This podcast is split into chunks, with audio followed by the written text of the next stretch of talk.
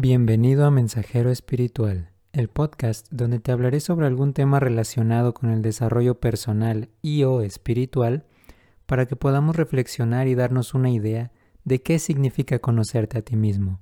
Yo soy Gustavo San Martín y aquí comenzamos.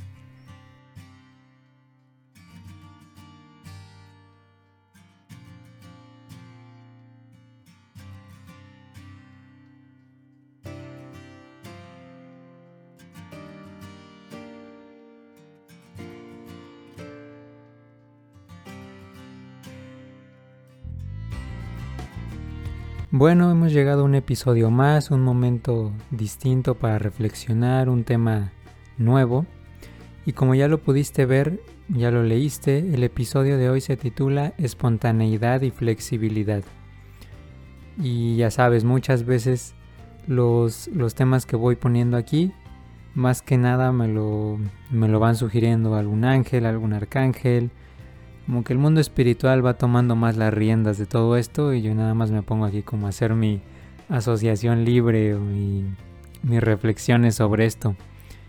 Pero siempre el chiste es que tú continúes con todo, con este proceso de reflexión, que tú revises qué opinas con respecto a lo que vamos comentando aquí y cheques si algo te va haciendo sentido o no o cómo lo ajustarías más a, a tu vida.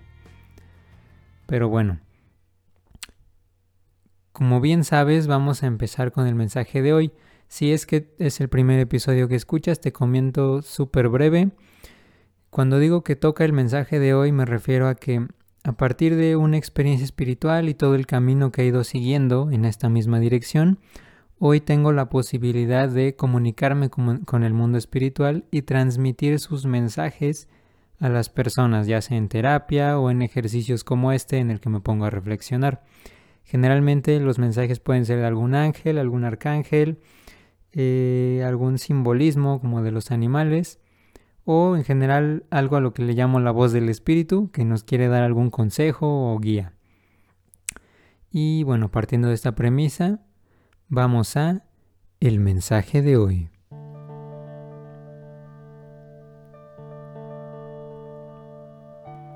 Lo primero que llega a mi mente para comenzar este mensaje es, imagina que estás viendo simplemente un bosque de bambú.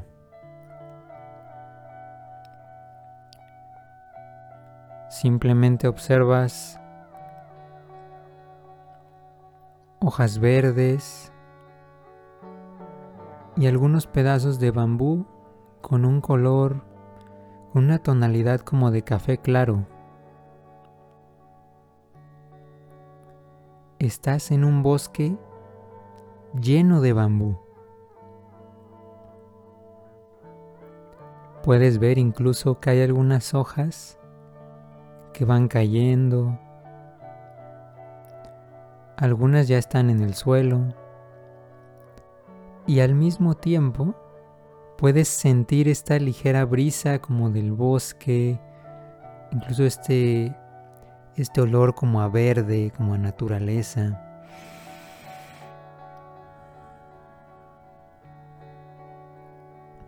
Respíralo y llénate de esto por un momento.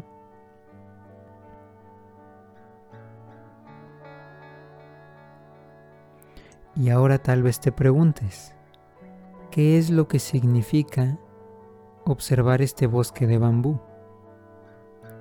Bueno, poco a poco hay una figura en el fondo que empieza a acercarse y está caminando lentamente hacia nosotros.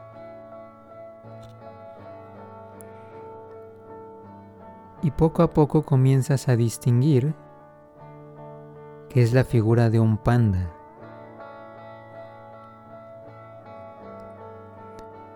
Este oso blanco con negro se acerca más hasta nosotros y estando a una distancia como de unos como de metro y medio, dos metros, nos mira fijamente y se sienta. Esa forma de sentarse muy característica del panda. Y ahora el arcángel Jofiel tiene deseos de explicarnos qué significa esta visión que tenemos. Y sus palabras son, si algo he aprendido a lo largo de los años, es que los materiales más duraderos no son los que aportan mayor rigidez, sino los que expresan mayor flexibilidad. Toma como ejemplo al panda. Se trata de un animal que, generalmente, refleja algún tipo de paz y tranquilidad. Se mantiene estable y sereno. Esto es debido a que él se alimenta de bambú, un material tan resistente y flexible que le confiere sus aires de maestro de la paz. Pero ¿cómo trasladar su enseñanza a tu vida? Sencillamente pon atención a lo que ingieres. ¿Te alimentas de creencias rígidas que te convierten en alguien fácil de romper?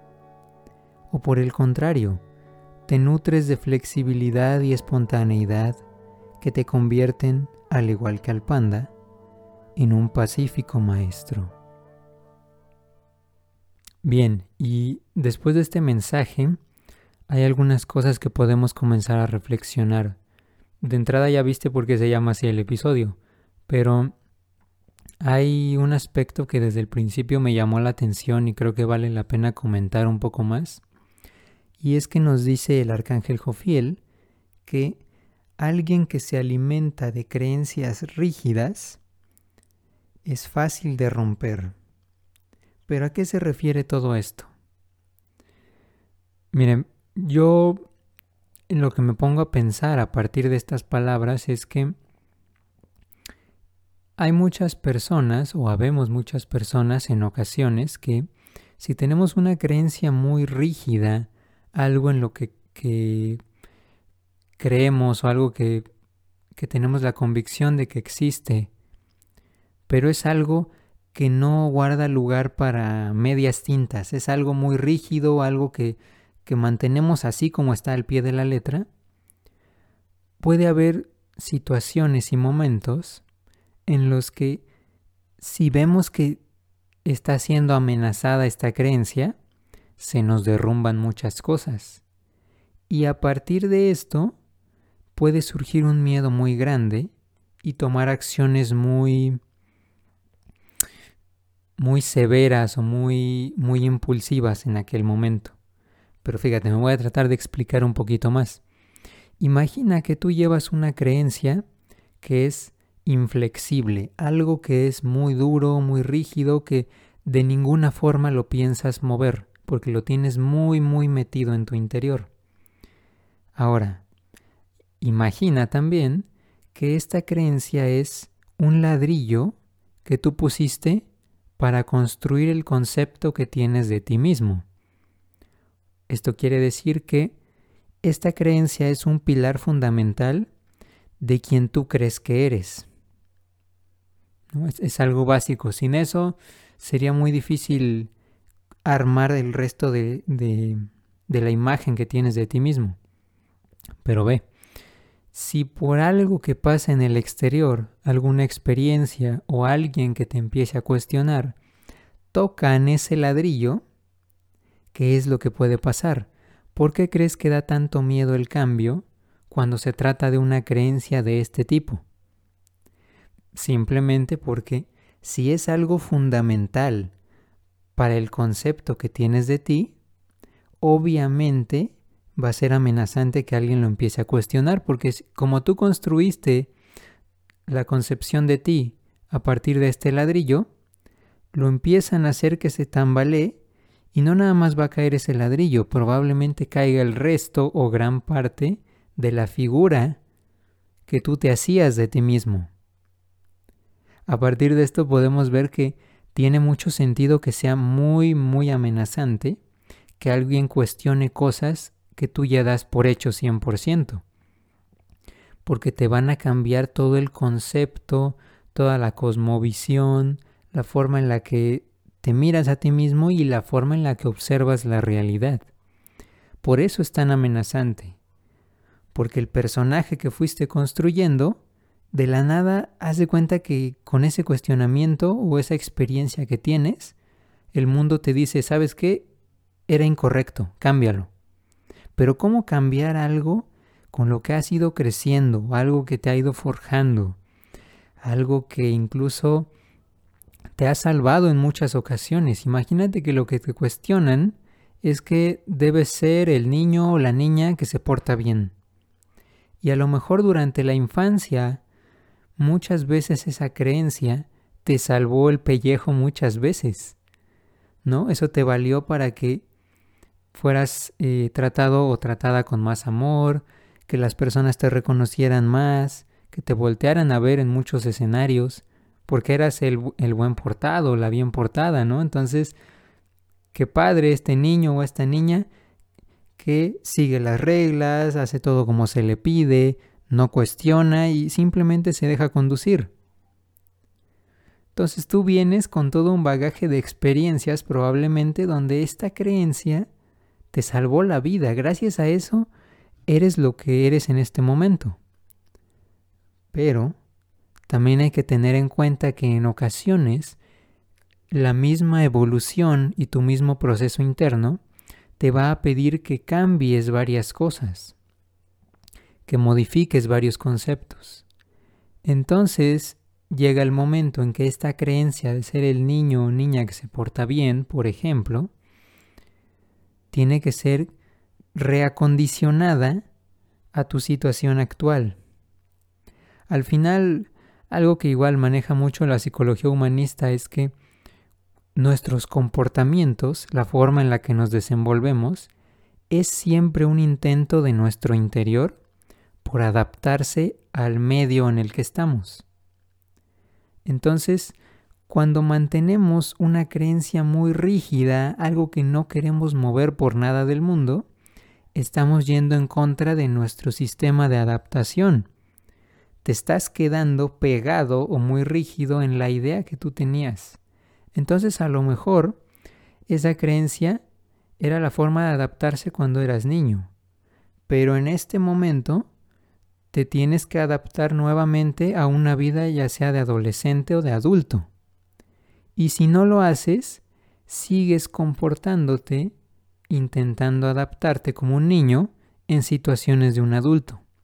Por lo tanto, es bien fácil, como nos lo dice el arcángel Jofiel, que cualquier cuestionamiento o cualquier experiencia te rompa, haga que te quiebres y contactes nuevamente al niño, porque estás viviendo como él. Un niño no tiene recursos para sobrevivir en el mundo de adultos y todavía no desarrolla las capacidades de un adolescente para empezar a discernir más. Entonces, ¿qué es lo que pasa? Si vives con esta mentalidad más de niño y alguien te cuestiona o llega esta experiencia que te hace que te cuestiones tú mismo, te rompes, te empiezas a cuestionar, oye, entonces, ¿quién soy? Lo vives como si fuera un peligro de muerte porque esto está amenazando al personaje que tú estabas en el que tú te habías convertido. Y esto es parte del sentido del por qué nos volvemos tan frágiles cuando no somos capaces de flexibilizar estos límites. Y a partir de esto es importante que tú empieces a revisar. A lo mejor eres flexible en varias cosas, y eso está bien, pero sería importante que tú revisaras en qué aspectos es en los que mantienes más esta rigidez, más esta necesidad de conservar lo que ya tienes, porque es en esos lugares en donde eres muy vulnerable y muy frágil. Cualquier cosa puede llegar y hacer que te quiebres. Y si te quiebras, vas a tener, digamos, un golpe de, realidad que te va a obligar a reestructurarte. Por esto mismo, un consejo útil podría ser empieza a identificar estos lugares donde eres más vulnerable y ve em, como reformulándolos para que no necesites un golpe de realidad que te haga cambiar toda esta estructura. Lo puedes ir haciendo gradualmente o si decides mantenerte así, probablemente tengas muchos llamados golpes de la vida que te hagan ver que esto no es lo más sano necesariamente. Ahora, si nos vamos al segundo aspecto de esto que nos está diciendo el arcángel Jofiel, que es la espontaneidad, él nos dice que ser espontáneo y flexible te convierten, así como la imagen del panda, en un maestro pacífico. ¿Pero esto por qué? Si lo has notado muchas veces, la espiritualidad te promueve justo esto, que nada más no te resistas a lo que está pasando, que vayas con lo que sucede. Esto también es parte de la esencia de la meditación. No es si ya lo sepas, pero la meditación como tal no te pide que luches con los pensamientos, porque ese puede ser un poco el obstáculo de las personas al principio. Hay quienes dicen, no, es que mira, yo no medito porque eh, mis pensamientos no me dejan, ¿no? Y, y me empiezo a, a chocar y hay tantas cosas en mi cabeza que no me puedo concentrar. Bueno, la meditación como tal no te pide que luches con esto, sino lo contrario. Te maneja que lo único que debes hacer es observar hacia dónde van tus pensamientos, pero no pelear con ellos. Simplemente déjalos pasar y observa hacia dónde van. Trasladando esto a lo que nos dice el arcángel Jofiel, es mantente flexible y espontáneo con las circunstancias de tu vida. Lo que sea que esté pasando, ya sea que te guste o no, continúa observándolo nada más. Asimismo, cuando tengas algún comportamiento derivado de una creencia muy rígida que tú ya lleves en el interior, intenta cada vez más observar simplemente cómo actúa esta creencia. A lo mejor actúa disparándote un sentimiento de enojo inmediato. Ok, trata de observar este sentimiento. O a lo mejor te desbordas emocionalmente y empiezas a, a sentir una tristeza muy grande, una desilusión inmensa. Simplemente trata de observar todo esto. Porque al hacerlo, en vez de dejarte ir, estás cultivando esta capacidad de dar un paso al costado y observar esto simplemente. Te estás desidentificando con este, este sistema rígido. Y mientras más puedas hacer esta desidentificación, en algún futuro va a ser más fácil para ti comenzar a cambiar todo esto. Porque si tú ya no eres este sistema de creencias, tienes más espacio para decir, ok, entonces, ¿cómo me defino el día de hoy? Puedes empezar a cuestionarte un poquito más si le das flexibilidad a esto. Si estás por completo identificado, no va a haber lugar para que cuestiones. Pero cuando te puedes hacer a un lado y revisar qué es lo que está pasando, hay más espacio para que tú digas, ¿quiero seguir siendo esto o no? Y esto es lo que te va a dar justamente la habilidad de ser un maestro pacífico. Porque al final vas a vivir sin la obligación de comportarte como a lo mejor tus creencias te lo hubieran pedido antes.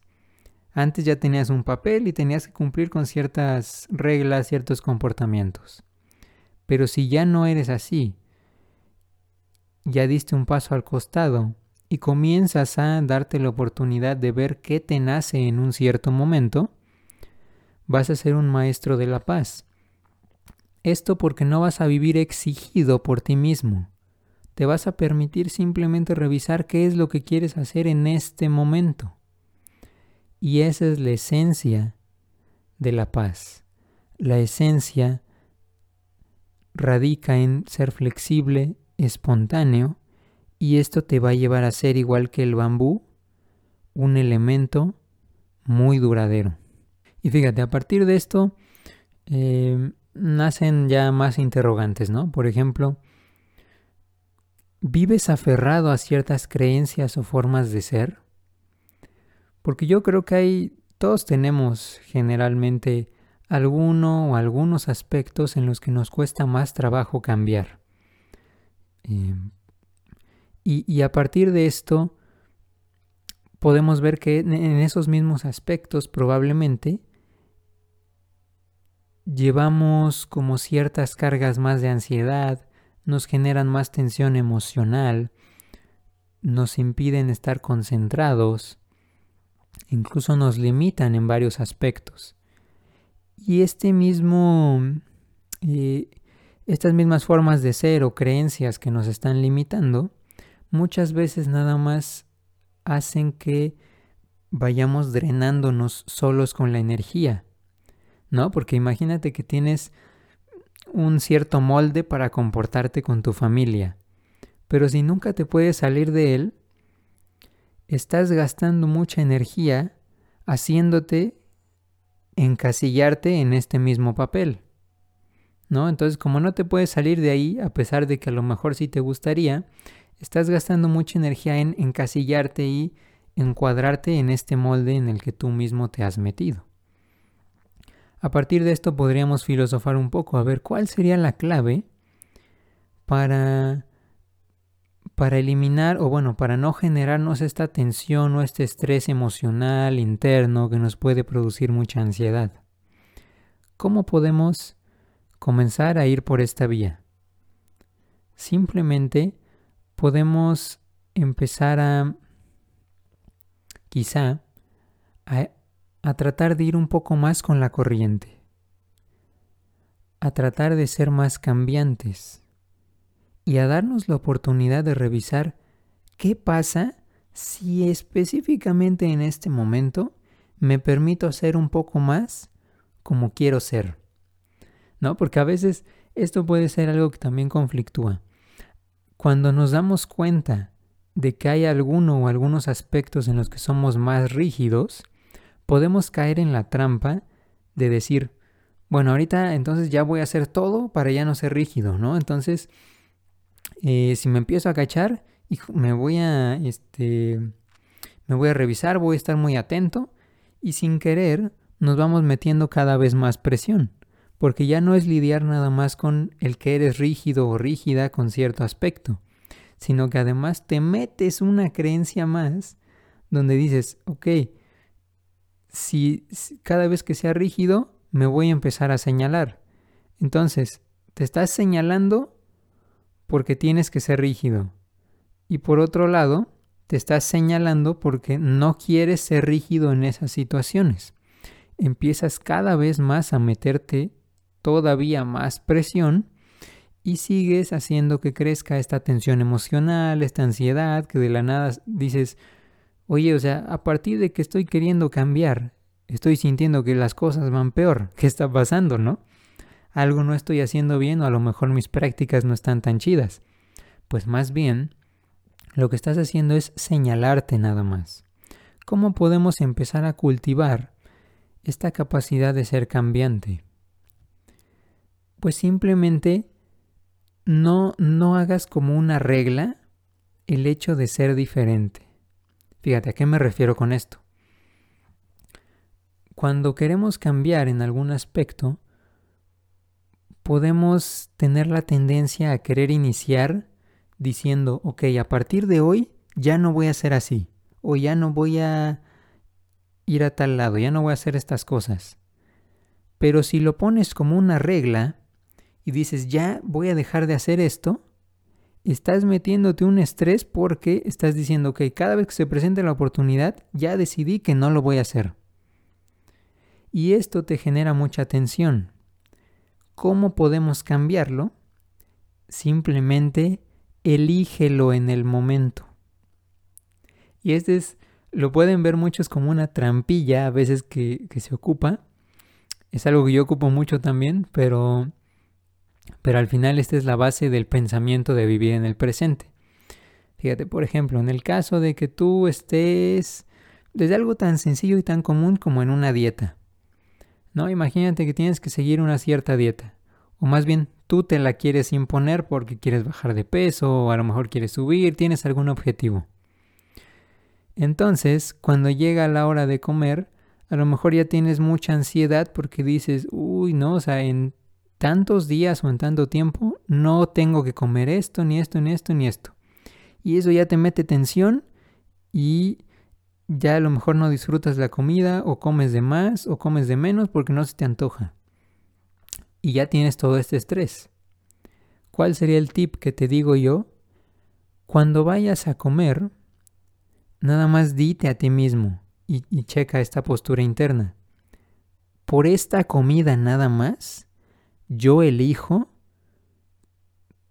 comer ciertos alimentos que pueden ser los que están dentro de la dieta que quieres llevar. Y no te ocupes de lo demás. Incluso si empiezas a pensar, te empiezas a cachar pensando en, en la siguiente comida o en la cena o todo esto, nada más conserva este pensamiento de decir, en esta comida nada más yo estoy eligiendo comer esto, que probablemente sea más sano. En la siguiente comida ya lo decidiré en su momento. Cuando ya esté próximo a comer, eso ya lo decidiré en aquel momento. Ahorita estoy eligiendo para esta comida y no tengo ninguna injerencia en lo que voy a hacer al rato. Esto de entrada te quita mucha presión porque estás liberándote del factor tiempo. Ya no estás diciéndote, no, pues por tanto tiempo voy a estar que, teniendo que comer cierto tipo de alimentos. No, Simplemente dices, en esta comida estoy eligiendo esto. Y ya en la que sigue a lo mejor lo vuelves a elegir, porque tú sabes que quieres llegar a una meta. Pero si lo vuelves a elegir o no, y la medida en la que tú lo elijas, ya será en otro instante. Tú ocúpate de lo que está pasando en este instante, nada más. Y esto es algo que te puede ayudar a cultivar y desarrollar esta capacidad de cambio porque esto es con el ejemplo de la comida, pero lo puedes llevar a la necesidad del control, eh, tus ganas de, mm, de hacer deporte excesivamente, de cuidarte en ciertos aspectos, de no dejarte ver por los demás, ¿no? En esa, por ejemplo, podrías ampliarlo a me voy a dar chance nada más en esta oportunidad, en esta ocasión, en este ejercicio, de dejarme ver por los demás. Al rato o mañana, quién sabe, puedo elegir algo distinto, pero en este específicamente así lo voy a elegir y a ver cómo me va. Y esta filosofía es comenzar a adoptar esto del momento presente, de ser auténtico e ir con lo que se te presenta en el instante nada más.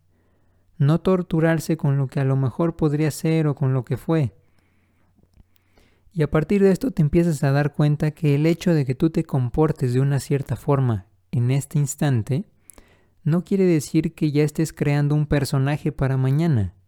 Simplemente estás actuando libremente con lo que tú quieres hacer en el momento. Y checa, mira, al final, ser espontáneo te libera del personaje que has estado siendo a lo largo de tu vida. Porque poco a poco haz de cuenta que el personaje que tú eras era como un traje que te ponías siempre. No sé si tú lo hayas sentido, pero al menos a mí sí me ha pasado que cuando estás, por ejemplo, con tu familia, de la nada puede que sientas como si tus respuestas o tu forma de comportarte debe seguir una cierta línea. Entonces ahí te pones la chamarra y el traje de el comportamiento familiar y nada más puedes comportarte de, este, de esta forma. O igual con tus amigos, ¿no? Y habría que hacer una división. Con tus mejores amigos a lo mejor te pones un traje. Con los amigos que te llevas más o menos te pones otro. Con los que nada más quieres pertenecer y te juntas con ellos por popularidad, porque es lo chido, porque te conviene, te pones un traje también diferente.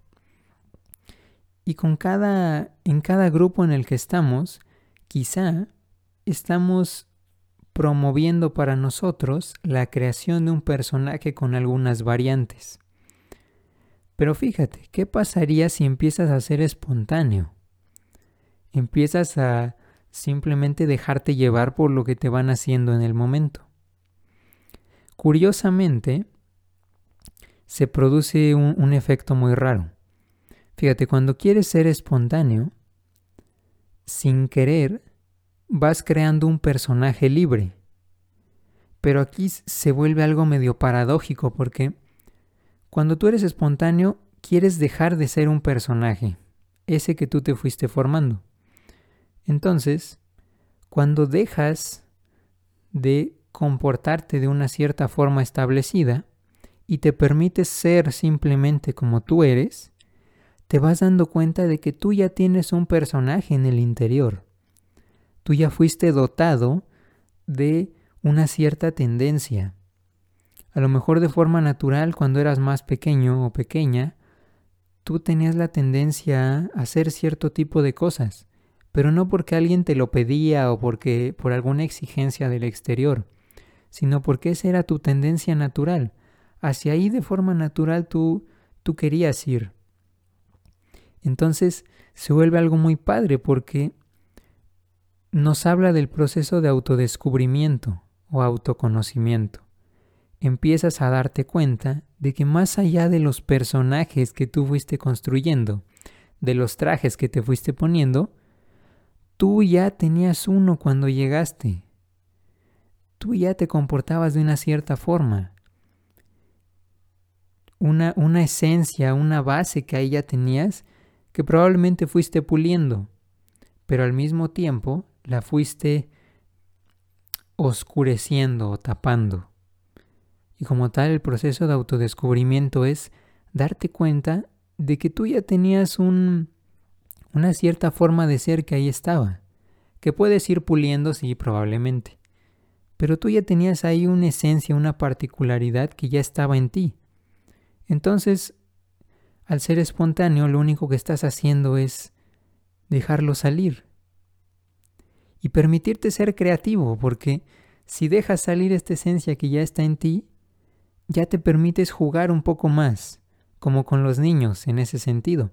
Cuando eras niño te dabas chance de jugar más, de ser más libre, pero no necesariamente eras consciente de esto.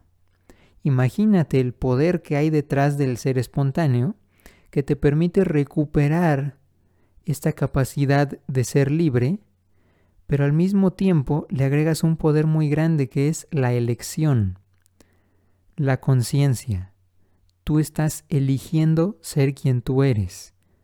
Y aquí es donde se pone interesante porque le agregas mucho más poder a esto que tú hacías inconscientemente. Y esta es la base de todo trabajo terapéutico. Pero mira, viéndolo por otro lado y yéndonos más al tema de las creencias, hay algo de lo que me estaba acordando hace unos momentos y es, no sé si tú ya hayas escuchado o leído el libro del quinto acuerdo, que bueno, dentro de esto es de un autor que se llama Miguel Ruiz, que se dice que recupera mucha de la sabiduría más ancestral y nos dice, digamos, algunos acuerdos o reglas que si las seguimos nos podemos ser más llevadera la vida, ¿no? En algún asunto. Pero específicamente para este de las creencias, en este momento el que me nace decirte es al que él llama el quinto acuerdo. El quinto acuerdo dice lo siguiente. Sé escéptico, pero aprende a escuchar. Y si te fijas, podemos aplicar esto 100% al tema de las creencias, porque cuando tenemos algo muy arraigado, algo que nos cuesta trabajo cambiar, debemos empezar por cuando, cuando nos enfrentamos a un mundo de unas creencias diferentes, de, de comportamientos distintos, cosas que no necesariamente comulgan o van ad hoc con lo que nosotros creemos, ¿cómo empezar a abrirnos a este nuevo mundo? justamente como lo dice el quinto acuerdo. Sé escéptico, es decir, no creas de una todo lo que ves allá a tu alrededor. Porque tú ya traes un sistema de ciertas creencias, algo a lo que tú te aferras. Cuando te dice sé escéptico, quiere decir no votes lo que ya traes tú, porque sería muy difícil, no tires a la basura todas las creencias que ya te formaste tú y adoptes por completo lo que te están diciendo en el exterior, porque eso al final sería seguir comportándote como un niño. Nada más estarías reemplazando al amo que ya tenías en el cerebro, en la, en la conciencia, lo tiras y lo reemplazas por un amo diferente. Ok, y esto de entrada es, son palabras mayores, pero fíjate, siendo escéptico, te estás permitiendo mantener este esta estructura que ya llevas. Y si tú la mantienes de esta entrada siendo escéptico, vas a dar más cabida al cambio, porque estás viendo que no implica que se derrumbe todo este concepto. Entonces no va a haber tanto miedo y tanta resistencia a lo que tú estés escuchando en el exterior. Lo vas a poder recibir, pero vas a saber que no necesariamente va a ser un suplente de lo que ya tienes. Ahora, sé escéptico, pero aprende a escuchar. ¿Qué significa esto? No abandones todo el bagaje de creencias y experiencias que tienes de una sola vez, pero mantén la mente abierta a la posibilidad de que lo que tú llevas puede en algún momento ser reemplazado por alguna creencia o circunstancia del exterior. Simplemente. Este es un enfoque distinto porque es como cuando alguien te dice, no es lo que me estás diciendo, sino la forma en que me lo dices. Un poquito lo podemos adaptar a esto de las creencias de esta forma. Lo complicado no es cambiar, sino la forma tan abrupta en que me estás pidiendo que cambie. Si tú eres escéptico pero aprendes a escuchar, estás construyendo la capacidad de conservar este sistema y hacer cambios graduales que no impliquen algo tan amenazante para ti. Si no es tan amenazante, entonces das más cabida a la idea de decir, ok, puedo limitarme a tomar esto tantito que me gustó y reemplazar un aspecto de aquí. Y a lo mejor eso lo vas haciendo cada vez más y sin darte cuenta en algún momento ya cambiaste una porción muy grande. Pero como ya no había este miedo a desaparecer, porque tú lo hiciste de forma muy gradual y muy leve, ya pudiste hacer este cambio. Diferente a que alguien llegue, sabes, y te diga, ¿sabes qué? esto que estás creyendo es incorrecto. ¡Pam! Y te da un golpazo a, a todo tu sistema que tenías y crees el miedo, ya no sabes dónde estás, ya no sabes quién eres y todo, porque recibiste un golpazo de la nada. Aquí podemos ver la diferencia, todo basado en este quinto acuerdo. No creas todo lo que te están diciendo de, de entrada, pero date la oportunidad de reflexionarlo, darte un momento como de para revisarlo, de reflexión, y checa si te acomoda o no. E incluso, de qué forma sí lo puedes adaptar, si es que lo quieres hacer. Ahí está el punto importante. Al final, fíjate esto de, de ir dándote la oportunidad de, de sopesar ciertas creencias, me recuerda algo de la teoría de la psicoterapia gestalt porque ahí su, uno de sus creadores, que es Fritz Perls, él decía que el proceso de, de asimilar creencias del ser humano se parece mucho al proceso como de, de masticar y digerir el alimento. Porque ve, lo que nos dice es que cuando tú se te instala una creencia, pero de la nada haz de cuenta que te la dan así como pastilla y te la pasas completita, llega esa creencia sin sin que la hayas reflexionado, sin haberla digerido, sin haberla masticado, y esa creencia así como te la dijeron o así como la interpretaste y la dedujiste, se te instala en la cabeza, así con esas palabras exactamente. Y este es el ejemplo de muchas veces que podemos decir, es que a partir de esta experiencia se me quedó grabado este mensaje, ¿no? Que los hombres no lloran, por ejemplo. O a lo mejor alguna vez mi papá o mi mamá o mi tío o quien sea me dijo esta frase y como que se la compré, ¿no? Y la tengo así fijada y cada vez que estoy en cierta circunstancia me acuerdo de esta frase y se la puedo decir a quien sea con las palabras textuales con las que me dijeron.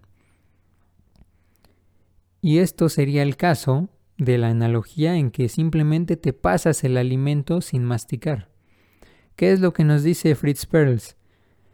Que el objetivo de la conciencia o de nosotros es darte la oportunidad de que cuando haya una creencia ahí disponible o el alimento esté ahí, lo, te lo metas a la boca y lo saborees, lo mastiques y con esto te des la oportunidad de hacer un proceso de reflexión y análisis. ¿Qué quiero decir con esto? Que cuando haya una creencia por ahí que se asome, tú te des la oportunidad de probarla, revisarla y decir, ok, esto se acomoda a mi sistema de creencias o a lo que yo quiero adoptar por esta, esta, esta y esta razón. Me parece creíble. Ok, entonces lo puedo adoptar, asimilarlo, lo masticas, te lo pasas y ya lo digieres.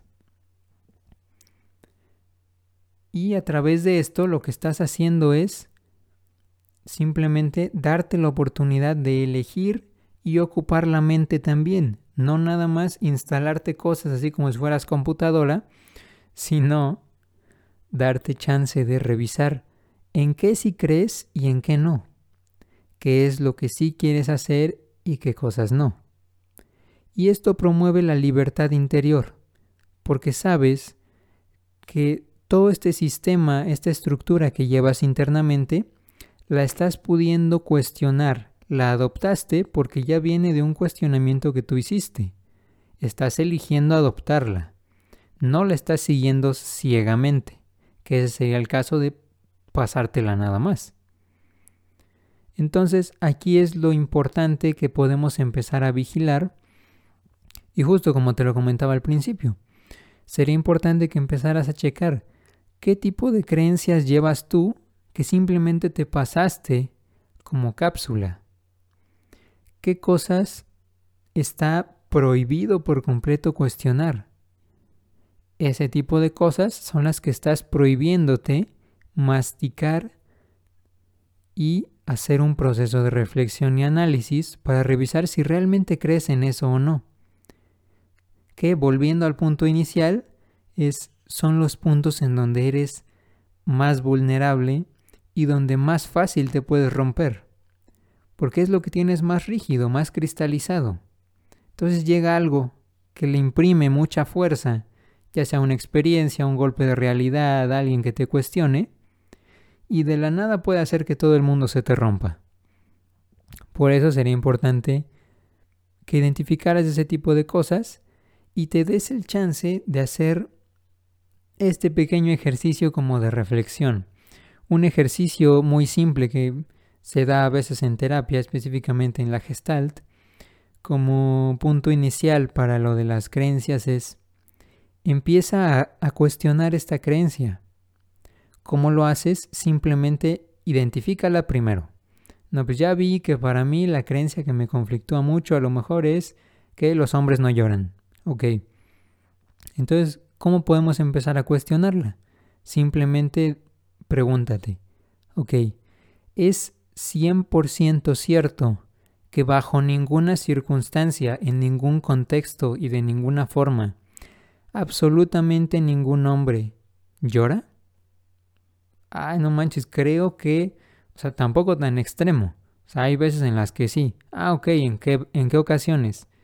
Ah, pues a lo mejor cuando le duele algo, cuando siente la necesidad, cuando pasó por algo emocional muy fuerte. Ok, si existen estas excepciones, quiere decir que la creencia de que los hombres no lloran no es vigente en cualquier contexto. Si esto es así, entonces no es una ley infalible. Si no es una ley infalible, a lo mejor valdría la pena irla flexibilizando porque no es del todo cierta. Y puedes ver cómo un cuestionamiento nos lleva al otro y empieza a crecer este proceso de reflexión, discernimiento. Pero esto implica comenzar a usar más la cabeza, más la mente, mucho más esta capacidad de análisis que nos da cada vez más crecimiento interno. Pero bueno, con esto, esto es lo que te dejo de tarea por el día de hoy. Ya sabes, te invito siempre a que te, te suscribas en mi canal de YouTube o en la plataforma en que lo estés viendo, que comentes, que le des me gusta o que puedas, si es que tú consideras que hay alguien que tú conozcas que le puede ser útil escuchar todo esto, que se lo compartas, que visites mi página web gustavosanmartin.com para que te enteres de varios servicios que tengo ahí, de las sesiones de terapia que doy también, del servicio de mensajes espirituales personalizados y muchas otras cosas más. Y bueno, que cheques mis libros también. Ahí mismo en la página puedes encontrar los links. Pero bueno, este es todo por el día de hoy. Aplica esto que te estoy diciendo y nos vemos cuando nos veamos.